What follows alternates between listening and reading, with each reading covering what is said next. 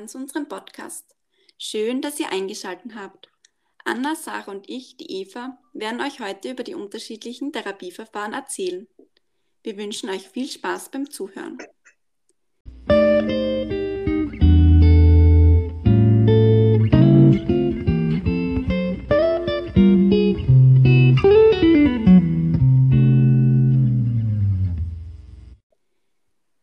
Systemische Therapie zählt zu den psychotherapeutischen Verfahren. Bei der systemischen Therapie geht es darum, das Problem nicht der Störung eines einzelnen Menschen zu definieren, sondern als Folge einer Störung im sozialen Umfeld des Individuums, also des Systems. Die Familie, die Schule oder das Arbeitsumfeld sind Beispiele für Systeme im Leben eines Menschen. Im Mittelpunkt der systemischen Therapie stehen die Wechselwirkungen zwischen Betroffenen und Umfeld. In der systemischen Therapie wird der Mensch immer als Teil eines Systems gesehen. Das heißt, dass alle Menschen unmittelbar in Zusammenhang stehen. Kommt es dann zu Veränderungen innerhalb des Systems, so wirkt sich das auf alle Mitglieder aus. Systemische Therapeuten gehen davon aus, dass eine Störung im System verantwortlich ist für die Probleme einer Person und dass jede Störung einen bestimmten Zweck im System erfüllt. Gemeinsam mit dem Patienten wird daran gearbeitet, die Funktion der Symptome innerhalb des Systems ausfindig zu machen. Es wurde auch bemerkt, dass nicht nur die Familie eine Rolle für die psychische Gesundheit spielt, sondern auch alle anderen relevanten Beziehungen des Patienten. Relevante, relevante Beziehungen können zum Beispiel sein die Partnerschaft oder Beziehungen zu den Mitschülern oder Arbeitskollegen. Diese werden dann auch in die Therapie mit einbezogen. In der systemischen Therapie kann eine große Palette an Lebensthemen behandelt werden, von beruflichen Krisen bis hin zur Bewältigung psychischer Erkrankungen. Vor allem für affektive Störungen gilt die systemische Therapie als besonders wirksam. Eine systemische Therapie kann aber nur dann Wirkung zeigen, wenn sich der Patient darauf voll und ganz einlässt und bereit ist, sich die Vorgänge im System näher anzuschauen. Es geht in der Therapie in erster Linie darum, die Beziehungsstrukturen und Muster, die innerhalb des Systems vorliegen, zu verstehen. Wer nimmt welche Rolle ein? Wieso handelt die Person gerade so, wie sie handelt? Wie kommunizieren die Menschen miteinander und so weiter? In der systemischen Therapie gelten unausgewogene Beziehungen oder ungünstige Kommunikationen als ausschlaggebende Einflussfaktoren für psychische Probleme. Und die Lösung besteht dann darin, diese ungünstigen Muster zu verändern. Der Therapeut arbeitet diesbezüglich auch ressourcenorientiert. Das heißt, er schaut, welche Ressourcen der Patient mitbringt. In vielen Fällen besitzen die Betroffenen Fähigkeiten, die bislang nicht genutzt oder falsch eingesetzt wurden. Um psychische Störungen auch gut behandeln zu können, legt der Therapeut auch ein Augenmerk darauf, welche Funktionen die Symptome innerhalb des Systems haben. Das habe ich oben schon erwähnt. Und ähm, die Auswirkungen sind den Betroffenen äh, in vielen Fällen nicht bewusst. Und wenn die Betroffenen dann die Zusammenhänge begreifen und sehen, welchen äh, Sinn ihre Symptome haben, dann können sie äh, diese leichter bewältigen. Ähm, Methoden in der systemischen Therapie wären äh, der lösungsorientierte Ansatz. Ähm, da wird versucht, ähm, nicht das Problem zu verstehen, sondern es geht darum, äh, Lösungswege zu erarbeiten und zu finden. Im Mittelpunkt steht nicht das Problem, sondern die Lösung. Bei der zirkulären und paradoxen Intervention ähm, da, dabei wird das familiäre System gestört und aus dem Gleichgewicht gebracht damit neue dynamische Prozesse in Gang gesetzt werden. Ein Beispiel wäre, wenn ein Patient unter einer Angststörung leidet, dann fragt man ihn ähm, oder, oder fordert man ihm auf, äh, sich das zu wünschen, wofür, wovor er am meisten Angst hat. Ähm, da werden die Teufelskreise der Angst durchbrochen. Beim zirkulären Fragen da versetzt der Therapeut die Betroffenen in eine dritte Person. Ähm, findet ein Treffen mit Mutter, Vater, Kind statt und die Mutter fängt beispielsweise an zu weinen, dann wird die Tochter gefragt, wie es dem Vater geht. wenn er die Mutter weinend sehe. Diese Methode soll Transparenz schaffen, indem ein Perspektivenwechsel vorgenommen wird. Bei der symbolischen, metaphorischen Ebene, da geht es darum, ähm, Vorstellungen über das familiäre System symbolisch visuell abzubilden, zum Beispiel mit Hilfe eines Genogramms oder mit einer Familienskulptur oder einer systemischen Aufstellung. Dann bei den narrativen und dialogischen Methoden, da werden Erfahrungen durch Sprache kommuniziert. Das, es geht nicht um das Erlebte selbst, sondern ähm, um die Versprachlichung. Also wie ähm, erzählt der Patient das Erlebte. Beim Reflecting Team, das ist eine weitere Methode der systemischen Therapie, ähm, da wird der Therapieraum durch eine Einwegscheibe getrennt und dahinter ähm, sitzt ein weiteres Therapeutenteam, welches die therapeutische Sitzung objektiv beobachtet, also von außen.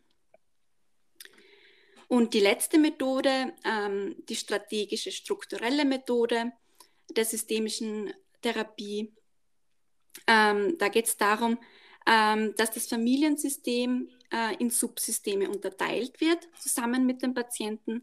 Und da wird geschaut, wie durchlässig und starr die Grenzen sind. Das Ziel ist dabei, angemessene Grenzen zu etablieren. Ich habe euch jetzt die systemische Therapie vorgestellt und werde jetzt an meine Kollegin weitergeben.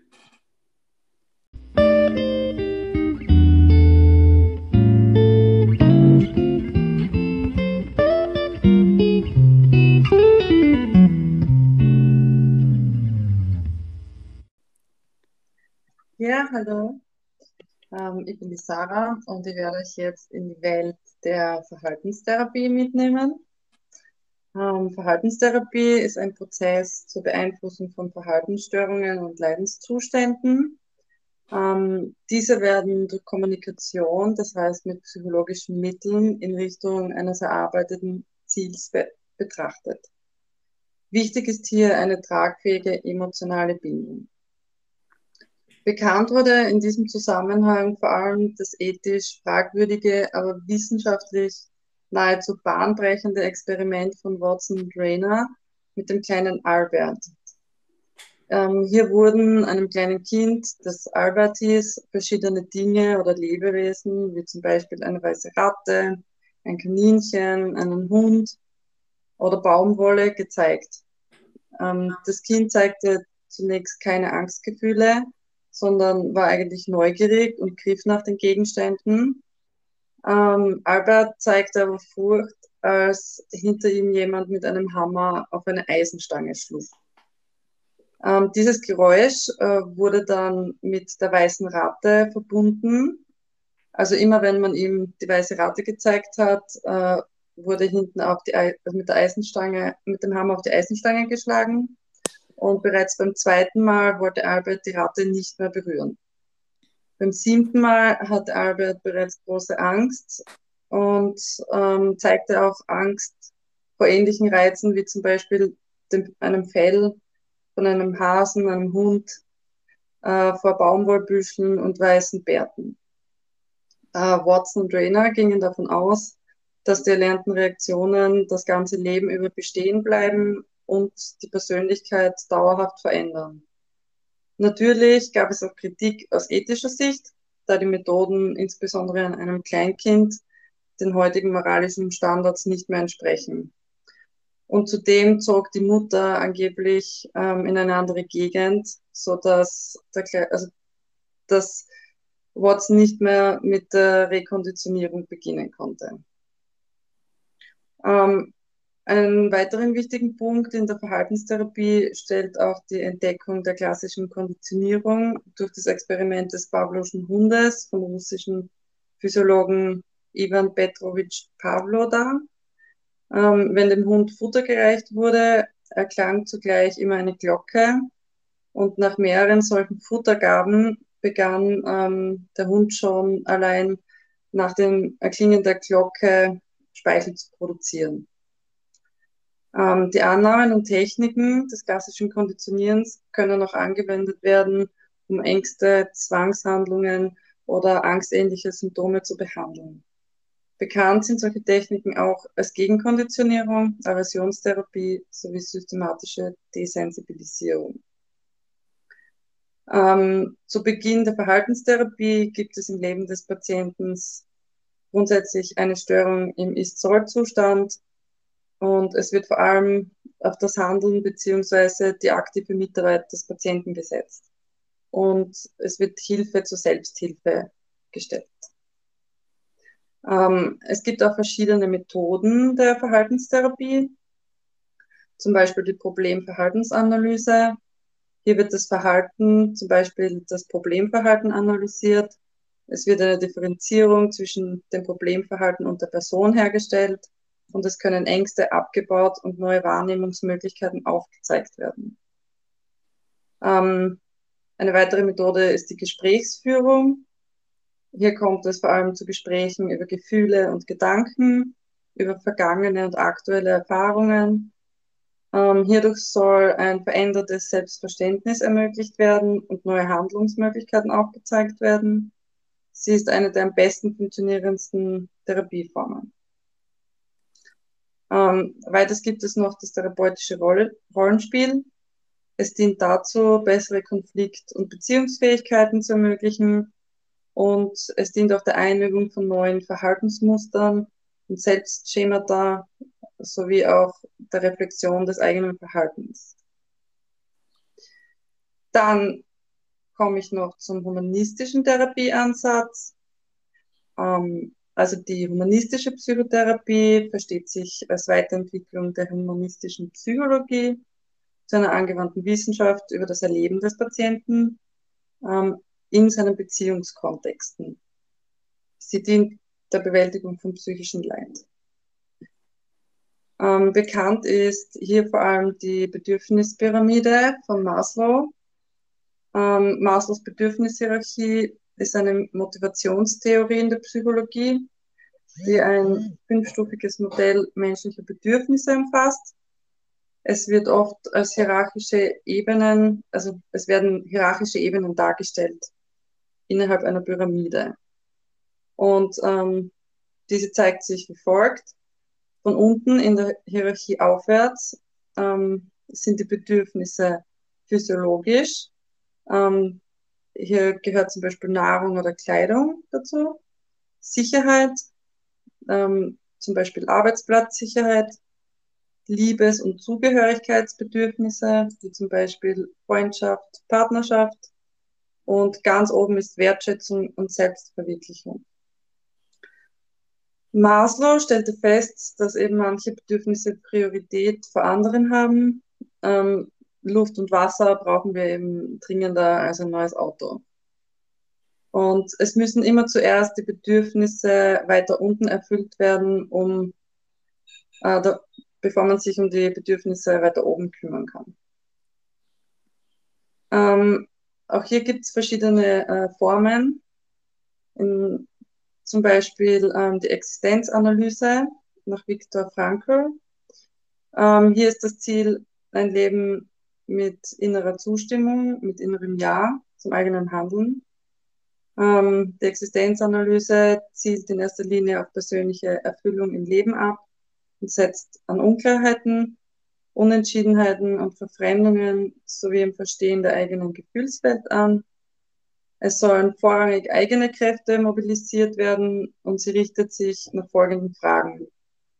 Kann ich sein, da wo ich bin? Mag ich leben? Darf ich so sein, wie ich bin? Und wofür soll ich leben? Ähm, eine weitere Therapieform ist die gestalttheoretische Psychotherapie. Ähm, das Persönlichkeitsmodell der gestalttheoretischen Psychotherapie vertritt einen relationalen und sozialen Ansatz.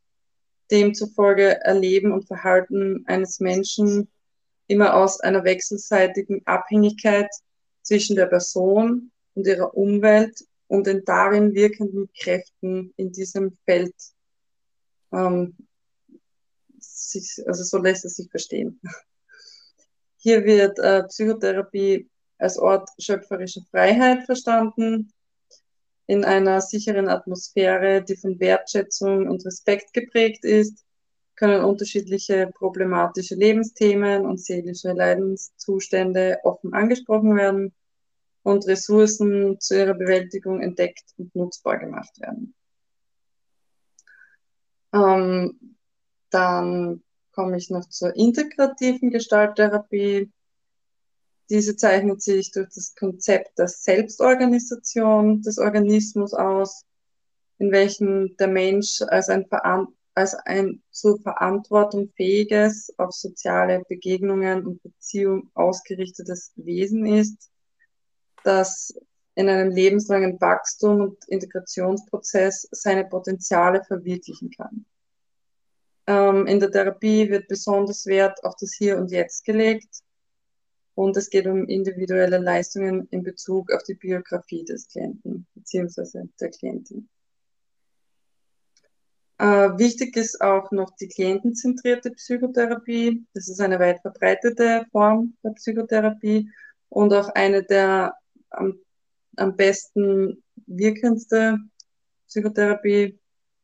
Die klientenzentrierte Psychotherapie äh, basiert auf Carl Rogers äh, Annahme, dass der Mensch prinzipiell gut ist. Verhält er sich schlecht, geschieht dies äh, durch eine Fehlanpassung, die wiederum auf dem Missachten der Selbstverwirklichung im Kindes- und Erwachsenenalter beruht. Außerdem war Rogers davon überzeugt, dass der Mensch nach Autonomie, Selbstverwirklichung und Wachstum strebt.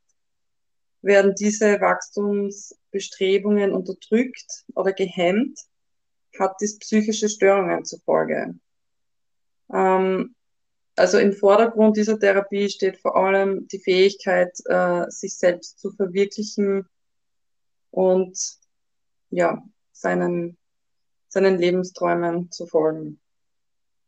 Zu den wichtigsten Eckpfeilern für den Erfolg dieser Psychotherapie gehören drei grundsätzliche Elemente in der Beziehung zwischen Therapeut und Klient. Und dabei handelt es sich um bedingungslose positive Wertschätzung, Empathie und Kongruenz. Ja, und zuletzt noch das Psychodrama. Ähm, meine Katze, die möchte gerne raus. Ähm, also das Psychodrama. Ähm, der Begründer des Psychodramas ist der Wiener Psychiater Jakob Levi Moreno. Er sieht den Menschen als soziales, spontanes, kreatives und in Rollen handelndes Wesen an. In der Psychodramatherapie liegt der Brennpunkt vor allem auf den zwischenmenschlichen Beziehungen. Ähm, und hier sollen dann starre Rollen und Situationen aufgelöst werden, vor allem durch körperlichen Einsatz und durch körperlichen Ausdruck. Ja, danke für die Aufmerksamkeit. Ich hoffe, ihr habt euch ein bisschen was merken können. Ich habe die wichtigsten und für mich spannendsten Punkte rausgepickt. Und dann übergebe ich jetzt weiter zu meiner Kollegin, der Anna, und lasse in dem Fall jetzt meine Katze raus.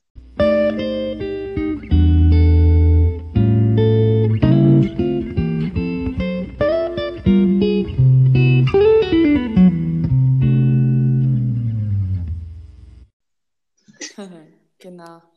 Die Katze darf raus. Danke, Sarah. Ähm, ich frage mich gerade, ob die Katze ja Psychodrama-Therapie mit dir beginnen möchte. In dem Moment hast du es nämlich erwähnt, das habe ich sehr schön gefunden. Ja. genau. Ähm, ja, jetzt fehlt die vierte Richtung, die vierte anerkannte Richtung in Österreich. Die letzten drei, die ihr gehört habt, wurden ja schon erwähnt. Die letzte, die nun fehlt, ist die psychodynamische Richtung oder das, die psychodynamischen Verfahren. Dynamik, ja, das bekommt sicherlich, weil es ist ein sehr bewegte Verfahren, die ich jetzt aufzählen oder erzählen werde. Ähm, die Schwerpunkte liegen da drin, das Unbewusste zu erforschen. Das heißt, alles, was noch nicht klar ist im Vergleich zu systemischen, wo vielleicht schon Rollen da sind oder Verhalten, wo man etwas sieht, geht es beim dynamischen, psychodynamischen Verfahren wirklich um den Untergrund, um etwas, was in der Kindheit ähm, da war und jetzt nicht mehr da ist, sichtbar, das wieder zu erforschen. Es geht um Übertragungen und Gegenübertragungen und was auch ganz spannend ist, um die Analyse von Widerständen. Also wenn ein Widerstand auftaucht, ähm, zu schauen, woher kommt er, warum gibt es da Widerstände. Und als Ausgangspunkt kann man ja sagen, dass es um die vergangenen Erfahrungen geht, wie ich gerade schon erwähnt habe, also um kindliche Konflikte oder Mangelerfahrungen und Traumen in Bezug ähm, zu den ersten Beziehungen, gerade Mutter-Kind-Beziehungen. Und das geht davon aus, dass diese Beziehungen und diese Erfahrungen dafür entscheidend sind, wie man jetzt die Gegenwart erlebt und damit auch die aktuelle seelische Befindlichkeit ist. Also es geht davon aus, dass es jetzt sehr davon geprägt ist, wie es ihm damals war. Zu diesem Verfahren gehören alle analytischen Richtungen, also alles, was man über Psychoanalyse äh, weiß, Gruppenpsychoanalyse, dann psychoanalytisch orientierte Psychotherapie, die besonders mit der Methode der freien Assoziation arbeiten. Also sie lassen wirklich die Klientinnen und Klienten zum Beispiel in einem Gruppensetting einfach so sitzen und sagen nichts dazu als, als Analytiker oder Analytikerin. Das muss man sich mal vorstellen. Da sitzt jemand drin und sagt nichts eine Stunde und schaut, was passiert und was frei assoziiert vom frei vom Menschen rauskommt. Und so ist es auch in der Einzeltherapie. Das ist einmal die eine Richtung, so alle analytischen Verfahren. Und auf der anderen Seite gibt es dann so tiefenpsychologisch fundierte Verfahren. Und da war es für mich besonders spannend, so die Hypnose-Psychotherapie sich anzuschauen weil da kommt man mit Trance-Zuständen eben nicht nur zur Aufarbeitung von belastenden Inhalten, also zu Traumen, sondern eben auch, man kommt dazu zu suchen nach Ressourcen. Man kommt dazu zu schauen in dem Trance-Zustand, wo sind denn noch versteckte Ressourcen, die man aktivieren könnte. Und das ist eben besonders in der Arbeit mit Traumatisierungen wichtig. Was mir Anliegen ist, ja gerade im Bereich der Sozialpädagogik, darauf, daran zu denken, dass die Hypnose-Psychotherapie eine gute Möglichkeit ist, ganz geschwind zu den Kern der Sache zu kommen. Eine weitere spannende Richtung ist die KIP, also die Katatym-imaginative Psychotherapie, die sich eben mit Imaginationen und Symbolen beschäftigt, um die Effekte noch einmal zu durchleben, die durchlebt worden sind und dadurch zu bewältigen. Also es arbeitet ganz viel mit einer sehr märchenhaften und auch fast Sprache und auch viel Geschichten, wo einiges dann bewältigt werden kann. Und das Lieblingsverfahren, das ich sehr gut kenne, ist die KBT. Wir nennen es auch konzentrative Bewegungstherapie. Und das ist eben ein körperorientiertes Verfahren, wo wir ja bemerkt haben, dass das ganz spannend ist, ähm, den Körper mit der Psychotherapie einzubeziehen. Und in dem Verfahren wird das ganz aktiv gemacht, weil nämlich das Grundverständnis ist, dass der Körper der Ort des psychischen Geschehens ist. Also Schmerzen oder Unwohlsein oder jegliche Zustände, äh, zeigen die seelischen Belastungen eigentlich auf. Und ja, und so wird über den Körper versucht, diese Problematik begreifbar zu machen. Das kann man machen entweder mit Objekten wie Schnüren, Bällen oder Stecken, Materialien oder eben auch über Bewegungen, über den Atem. Und es geht eben darum, den ganzheitlichen Blick zu kriegen, innerlich bewegt zu sein, jetzt emotional und sich zugleich auch körperlich zu bewegen und das dann auch aufzulösen über die Bewegung. Weil den Körper hat man immer mit sich, auch im Alltag. Und so kann man von der Psychotherapie dann direkt im Alltag transferieren, was man da probiert, körperlich gefühlt hat. Und das ist ein wahnsinnig spannendes Ding, dieses Körpergedächtnis. Also auch Traumen und Erfahrungen, die nicht so gut waren im frühkindlichen Alter, kann man wirklich auflösen im Erwachsenenalter, wenn man noch einmal das Körpergefühl wiederholt und auflösen kann. Und eben die KPD arbeitet in diese Richtung. Äh, wir haben uns in diesem Zuge des Referats auch Gedanken gemacht, äh, wie denn da Transfer stattfinden kann zwischen Sozialpädagogik und Psychotherapie. Und in diesem Podcast wollen wir dann nochmal drauf eingehen. Ähm, es ist auch jetzt dann eine Übung, nämlich am Plan, die aus dem Buch von äh, der Rezession, die, also es ist aus einer Rezension vom, vom Moodle, das Handbuch Traumakompetenz und daraus eben gibt es eine Übung, die ich ganz spannend finde, weil sie entweder in der sozialpädagogischen Praxis oder eben für dich selbst vielleicht spannend sein kann, für Situationen, wo du gern einen Schutzmantel hättest. Das ist eine Übung, die nennt sich einen Schutzmantel erstellen und diese Schutzhülle kann helfen, dass man sich in Situationen schützen lernt, wo das Gefühl da ist, ah, dass alles auf einen einstürzt. Das kann im privaten, im beruflichen, vielleicht hat man schon Vorerfahrungen. Das kann den Klientinnen passieren, wenn zum Beispiel jemand in einer WG nicht gerne mit dem Bus fährt, weil da zu viele Menschen sind oder nicht gerne in großen Gruppen sich befindet. Ja? Da kann man diesen Menschen was mitgeben, ganz pädagogisch, was aber einen therapeutischen Hintergrund hat. Ja? Ähm, und diese durchsichtige Hülle, die ich jetzt gerne mit euch erstellen würde, die ist ganz einfach zu installieren, weil sie ja keiner sieht und weil man sie immer mit sich herumtragen kann. Also wenn ihr jetzt noch ein paar Minuten Zeit habt, dann würde ich einladen, euch auf diese Gedankenreise einzulassen. Ähm, ich werde ganz einfach eine Anleitung geben, wie ihr euch einen, eine Schutzhülle oder einen Schutzmantel imaginieren könnt. Ich lasse da einiges offen und werde nicht näher darauf eingehen, weil jede Person ja eigene Bilder hat und deswegen ähm, könnt ihr euch das dann für später auch mitnehmen. Und ich lade auch ein, das immer wieder zu probieren und wenn ihr merkt, es ist für euch hilfreich, das auch im Alltag anzuwenden und auszuprobieren, ob das wirkt. Und ja, genau. Ich möchte dich jetzt zu einer Übung einladen, die dir hilft, dich gegen unangenehme Eindrücke und Einflüsse von außen zu schützen und abzugrenzen. Du kannst dir eine Art Schutzhülle bauen, die du immer dabei haben kannst und nutzen kannst, wann immer sie gut für dich ist. Stell dich bitte jetzt einmal so hin, dass du ganz sicher stehst. Streck deine Arme vor und um dich herum aus und stelle dir vor, du hättest so etwas wie eine Schutzhülle oder eine Tarnkappe, in der du ganz sicher sein kannst.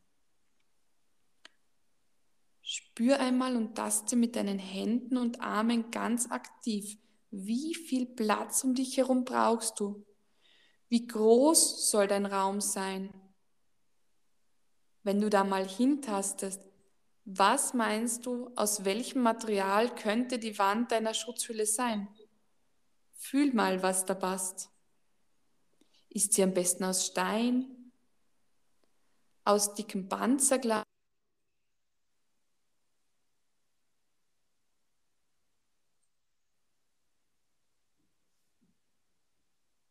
viele Seifenblase? Oder ist es eher ein ganz feiner für einen Vorhang? Spürst du die Struktur des Stoffes? Wenn du die Wände deines Raumes abtastest, spürst du das Material vor dir, hinter dir, an den Seiten? Und ist es oben geschlossen? Oder gibt es ein Loch für Luft und Sonne? Strahlt die Sonne hinein? Wie ist es bei den Füßen unten?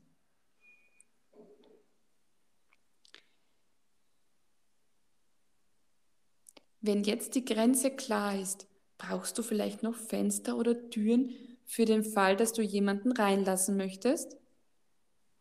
Sind da Löcher drin oder Schiebetüren oder Rollläden? vielleicht. Stelle dir vor, dass du es so einstellen kannst, dass von außen nur dann etwas durchdringt, wenn du das möchtest.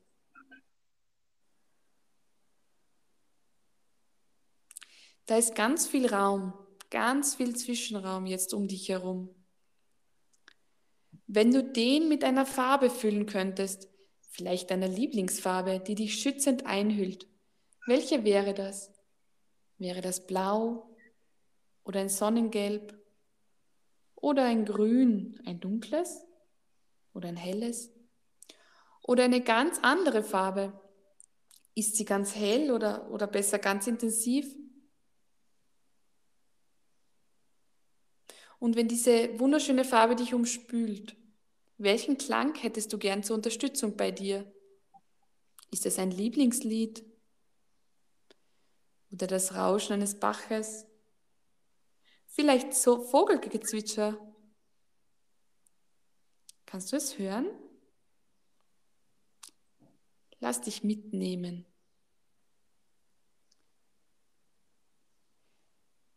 Spürst du den Wind auf der Haut oder ist es vielleicht Sonne?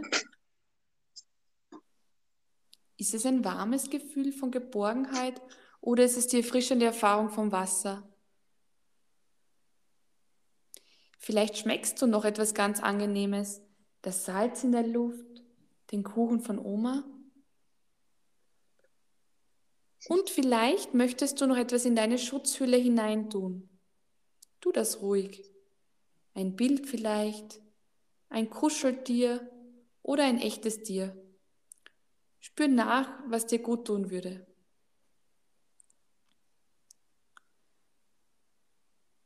Wenn du nun deine Füße spürst und deine Arme, den Raum um dich, in deiner Farbe, in deinem Klang, deinem Duft, mit deiner schützenden Wand um dich herum. Welcher Satz passt zu diesem angenehmen Gefühl, mit dir zu sein, geschützt und sicher im Jetzt? Vielleicht, ich bin stark. Oder es ist gut, dass ich hier bin.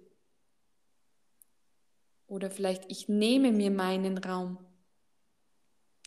Such dir deinen eigenen Satz oder lasse ihn ganz einfach entstehen. Schau, was kommt. Ich bin. Und mit welchem Satz könntest du jetzt der Welt entgegentreten, den anderen Menschen? Vielleicht, ich bin neugierig auf euch. Ich bin stark genug, euch auszuhalten. Ich gehe meinen Weg und alle anderen ihren eigenen. Bleib noch einmal dabei, bei deinem Raum, bei deiner Wand, bei den Fenstern. Wir spüren noch einmal all die verschiedenen Eindrücke. Wie ist die Wand beschaffen? Deine Farbe, die du dir ausgesucht hast, deinen Klang, deinen angenehmen Geruch und dein wohliges Gefühl.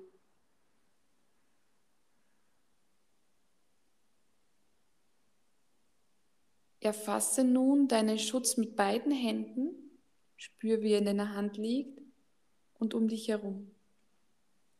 Und wenn du alles dabei hast, führe die Hände zusammen ganz vorsichtig. Du haltest einen kostbaren Schatz. Dein Schutzraum liegt in deiner Hand und du kannst ihn ganz einfach wieder entfalten mit einer großen Geste oder einer kleinen, die nur du bemerkst. Probiere es aus und nimm deinen Schutz überall mit hin.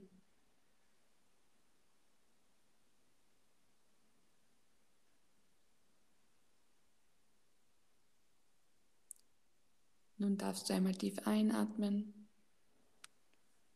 und wieder ausatmen. In Gedanken trägst du deinen Schutz mit dir mit und kannst es nun auch in deinen Alltagssituationen ausprobieren. Du kannst auch jetzt in einen anderen Raum gehen und es schon ausprobieren, ob sich ein Gefühl in dir verändert, wenn du deine gewisse Geste ausbreitest. Genau. Diese Übung habe ich schon einmal angewendet und die ist sehr gut angekommen bei den Kindern. Das waren Kinder, die sich sehr gefürchtet haben, alleine mit dem Bus zu fahren und das ist wirklich dann über Monate leichter gegangen. Ja. Ich möchte mich auf jeden Fall jetzt bedanken für eure Aufmerksamkeit und wünsche euch alles Gute. Ähm, wir freuen uns, dass ihr bis jetzt durchgehalten habt und hoffen, ihr konntet was mitnehmen. Und ja, ihr wart gerade bei unserem ersten Podcast dabei. Yay. Ähm, also wünschen wir euch alles Gute und bis bald. Dankeschön. Macht's gut. Ciao, ciao. Danke.